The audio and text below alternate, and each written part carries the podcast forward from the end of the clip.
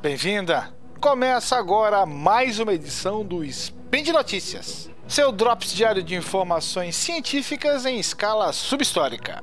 www.deviante.com.br Direto do sovaco da minhoca, aqui é o William Spengler e hoje, dia 20, Electron, no calendário maluco do Spinelli, também conhecido como dia 13 de maio da Bula Intergravíssimas. Falaremos sobre polêmica, bafos, bafões. Falaremos sobre história. E no programa de hoje veremos mais uma do maior fofoqueiro desse planeta e uma polêmica que nem é polêmica tanto assim. Speed Notícias. Eu no New York Times. Fernando Belo não sabe se vai participar do próximo campeonato de surf ferroviário.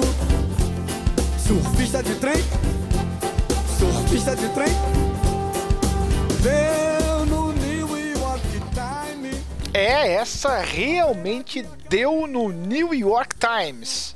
Um exame de DNA pôs em dúvida gênero de um herói de guerra dos Estados Unidos. Trata-se do general Casimiro Pulaski, que se uniu ao exército das colônias que lutavam pela independência contra a Inglaterra lá no século XVIII, sendo considerado um herói de guerra tanto nos Estados Unidos quanto na Polônia, onde nasceu.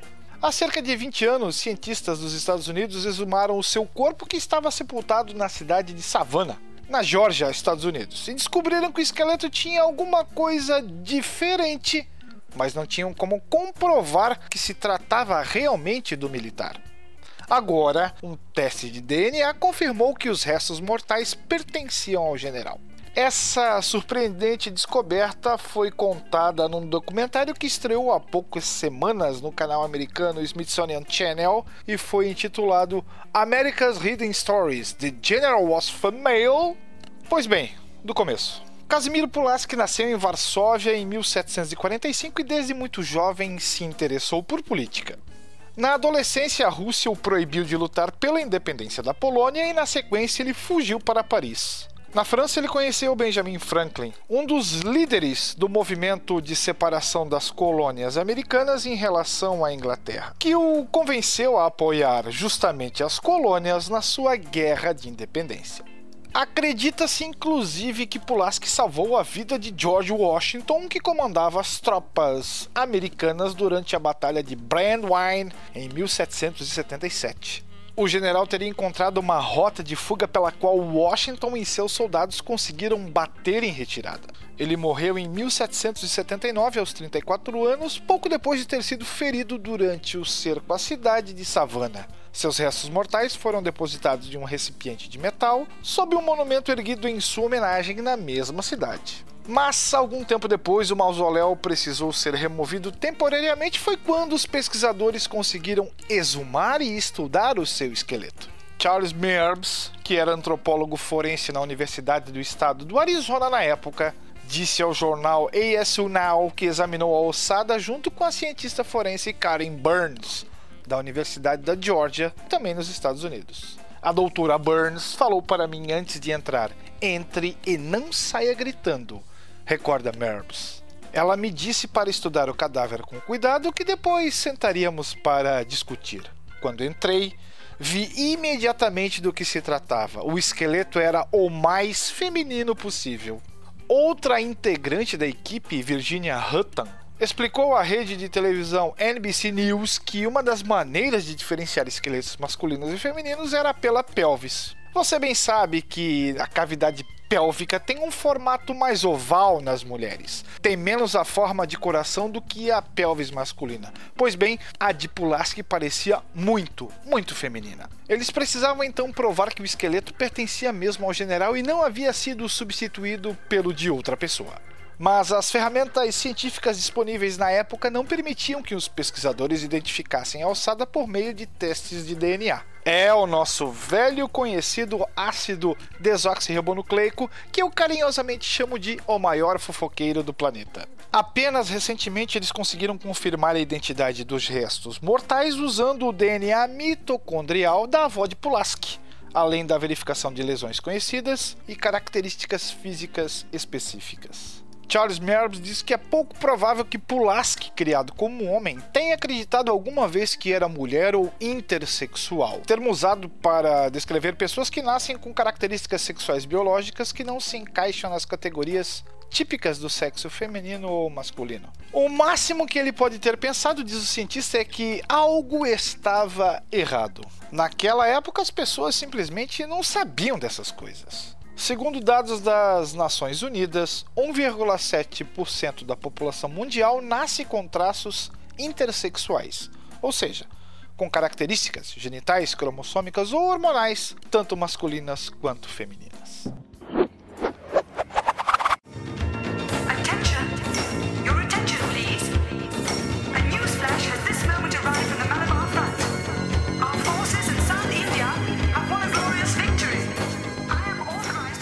Nossa segunda notícia vem de uma pretensa polêmica que apareceu nas internets nos últimos tempos. Bom, existe uma área de estudos de história dedicada à análise de moedas, cédulas, medalhas, pins, que é carinhosamente chamada de numismática. Normalmente, os seus estudiosos estão associados às pesquisas de antiguidade greco-romana, mas há muitos estudos que analisam as representações desses objetos no mundo contemporâneo. Isso se faz necessário porque algumas vezes imagens contidas nesses mesmos objetos parecem não fazer sentido quando pensamos nas próprias sociedades que as forjaram. Na verdade, essas imagens fazem sim sentido, mas é necessário as entendermos. É o caso de uma famosa moeda alemã da época do nazismo que contém na sua efígie uma foice e um martelo, mas tudo é uma questão de interpretação. Vamos lá. Primeiramente, é necessário entender o cenário em que esse objeto foi criado. Observando a imagem da moeda aqui no post, você consegue ver escrito Tag der Arbeit 1934. Essa marca serve como identificação deste lote do objeto, que é uma versão comemorativa do marco alemão para o Dia do Trabalho no ano seguinte à posse do então chanceler Adolf Hitler. Na verdade, não se trata de uma moeda, mas sim de um pin comemorativo.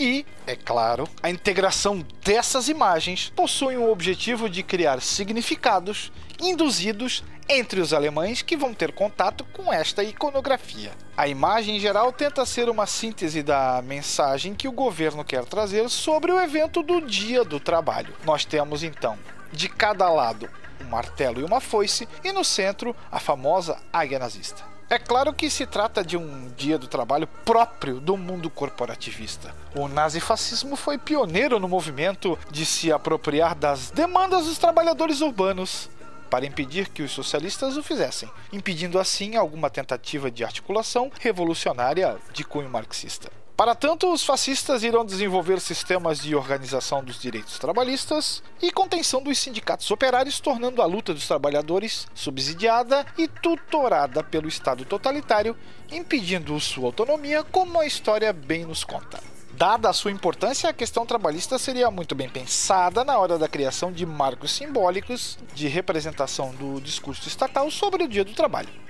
A apropriação dessa celebração, que era uma forma dos então socialistas exporem suas revoltas sobre a questão, já é uma forma por parte dos nazistas de simbolicamente conter essas movimentações que circundavam a questão do trabalho. Partindo dessa breve introdução e deixando claro que o mundo dos anos 2000 é bem diferente daquele dos anos 30, vamos falar propriamente do objeto. Nele, três elementos se destacam. Dois deles, a foice e o martelo, são, claro, normalmente associadas à luta dos trabalhadores socialistas, e o outro, a águia, é um símbolo bastante comum nas imagens nazistas. Aqui o grande pulo do gato é entender a articulação desses elementos para compreender a imagem como um todo. Uma das características principais do símbolo do comunismo é o fato de que as ferramentas expostas, a foice e o martelo, sempre se apresentarem de forma cruzadas. Esse símbolo faz uma relação direta entre a organização dos trabalhadores rurais e o operariado urbano. O cruzamento entre a foice, que é uma ferramenta de colheita, e o martelo, uma ferramenta resposta fabril em articulação. No PIN em análise, a imagem é justamente oposta. Agora os trabalhadores do campo e o operariado estão ao mesmo tempo separados, leia-se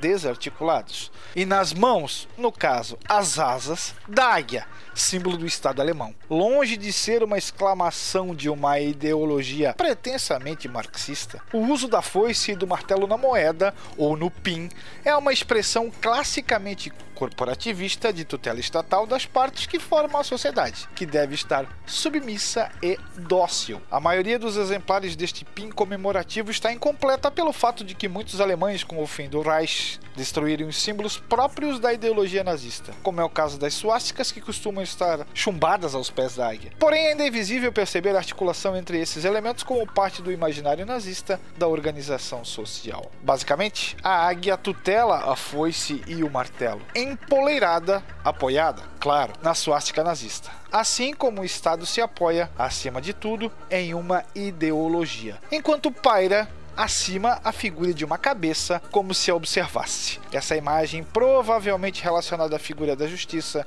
completa a metáfora da moeda. Todo o processo corporativista está sempre como se fosse observado por uma força vertical, que é responsável pela manutenção dessa ordem social, como se fosse o famoso Big Brother de George Orwell. Assim, a imagem se converte também em apologia à hegemonia e ao triunfo do poder de Hitler. O corporativismo protegido pela tutela do totalitarismo, que é um importante aspecto da definição histórica do nazismo.